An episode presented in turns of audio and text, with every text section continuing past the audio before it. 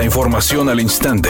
Grupo Radio Alegría presenta ABC Noticias. Información que transforma. El alcalde de San Nicolás, Daniel Carrillo, dio inicio a la rehabilitación de la avenida Manuel L. Barragán, una de las vialidades consideradas con la mayor cantidad de tráfico en el municipio. Esta rehabilitación, que incluye desde el Erdo de Tejada hasta después de la avenida Sendero, pretende ofrecer una mejor movilidad y mayor seguridad a los ciudadanos nicolaitas. El alcalde explicó frente a habitantes de las colonias colindantes a esta avenida que se dará prioridad a los trabajos nocturnos para levantar y perfilar la carpeta asfáltica dañada. Durante el día, el enfoque será la instalación del nuevo pavimento.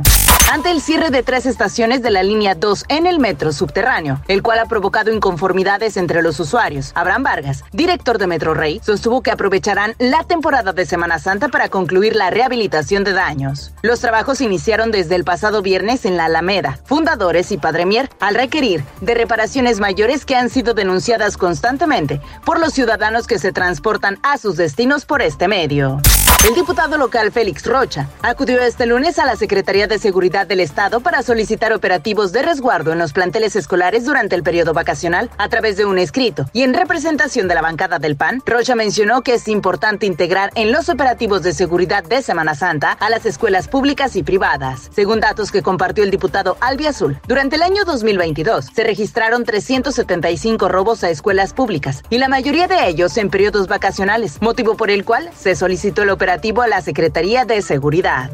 México se perfila para ocupar el primer lugar en el mundo como receptor de remesas que envían sus conacionales radicados en el extranjero. Tan solo el año pasado se recibieron 58 mil millones de dólares. De acuerdo a cifras proporcionadas por el Banco de México, nuestro país acumuló en febrero 34 meses consecutivos con incrementos en el envío de remesas al recibir 4.348 millones de dólares, 11% más que en el mismo periodo del año pasado, dijo el Banjico que, de continuar con el alza en el envío de remesas, México se colocará en los próximos meses como el primer país en el mundo con mayor recepción de dinero foráneo. Editorial ABC con Eduardo Garza. Por las noches la avenida Miguel Alemán desde Guadalupe, San Nicolás y Apodaca parece boca de lobo, oscura, con baches e insegura. Y ninguno de los tres municipios le entra a arreglar el problema. Que sigan los accidentes, al cabo no le importa a las autoridades. ABC Deportes informa, los Tigres. Otra derrota para el equipo de Tigres. Ligaron su tercer descalabro en la liga luego de caer en Toluca tres goles por dos. El partido lo echa a perder una expulsión de Luis Quiñones se van abajo 3 a 0 los Tigres. Reaccionaron con 10 hombres, pero lamentablemente no les alcanzó. Ahora Tigres se prepara para visitar al equipo de Motagua el próximo miércoles dentro de la Conca Champions.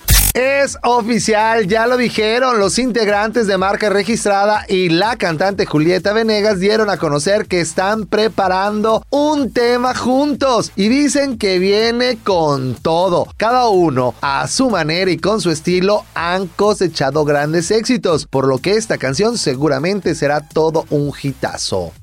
La temperatura actual en el centro de la ciudad de Monterrey es de 36 grados centígrados. ABC Noticias, información que transforma.